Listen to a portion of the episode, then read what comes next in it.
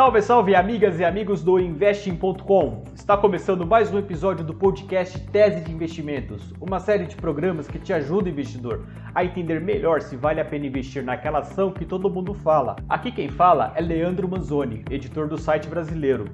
Hoje vamos falar sobre a expectativa para a privatização da Sabesp, trazendo análise sobre se vale a pena deixar o papel da estatal na sua carteira até que o processo de desestatização se concretize.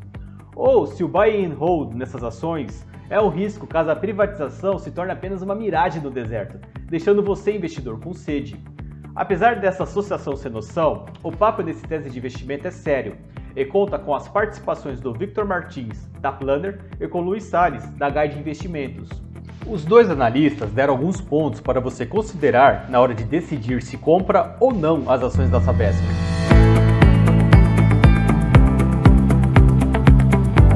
Antes de começar, a hora do recado.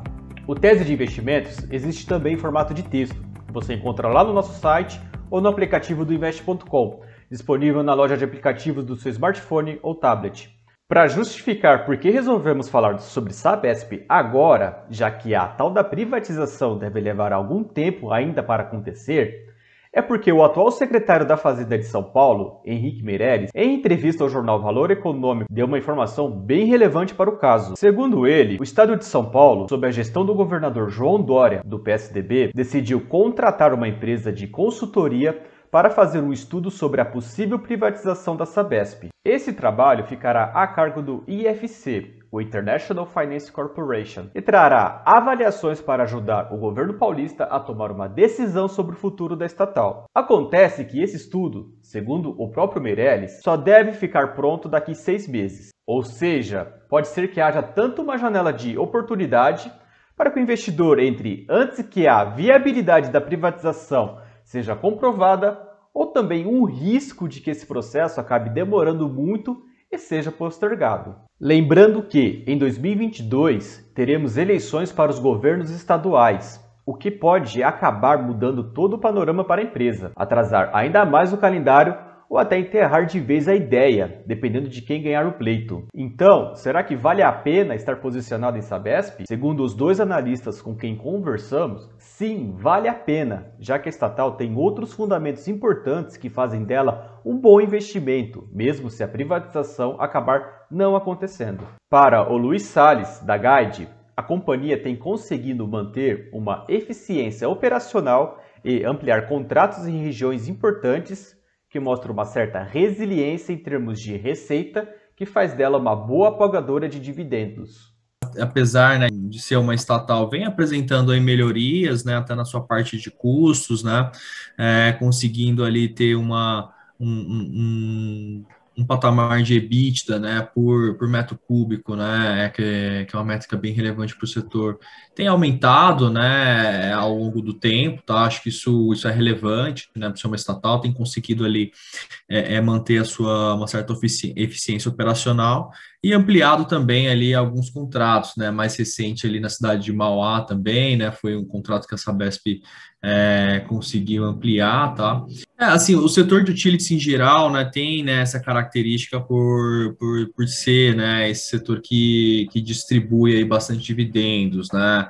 Sabesp não é a maior pagadora de dividendos, mas ela possui ali uma recorrência é, em torno de 3 a 4% aí é, nos últimos períodos, né? Então é, gera bastante caixa, né? Tem uma, uma certa estabilidade aí nas suas receitas, o que acaba gerando né, esse, esse perfil aí de pagamento de dividendos. Né?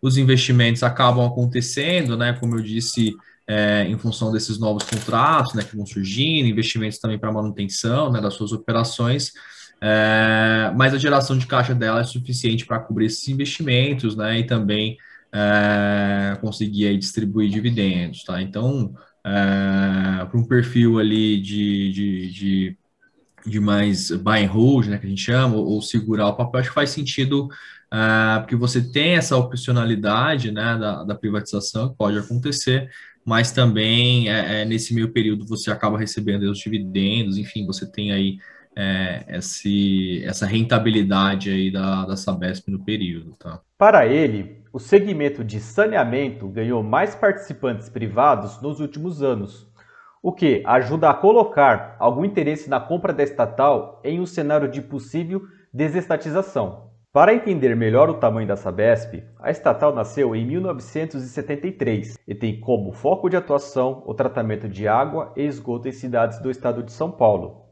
Ela é a responsável pelo abastecimento de água e tratamento de esgoto em mais de 350 cidades do estado, incluindo a capital paulista. O grupo ainda tem atuação em outros setores, como em sua usina de gás metano e em pesquisas sobre o setor. Por isso, o estudo da privatização deve ser conduzido com bastante atenção e trazer alguns debates para a mesa. Um deles, segundo o próprio Meirelles, naquela entrevista ao Valor, será sobre uma capitalização da Sabesp com manutenção do controle acionário da empresa pelo Estado, mas com injeção de capital privado ou pela total privatização da companhia.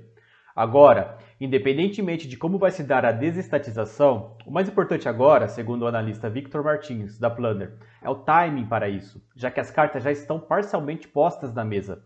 De qualquer maneira, a situação da empresa, que tem um balanço saudável e capacidade de payout, é o que faz dela um bom investimento. O mínimo né, por estatuto é 25% do lucro. Só que ela tem distribuído menos de 30%, na faixa aí de 27,9%. Tá?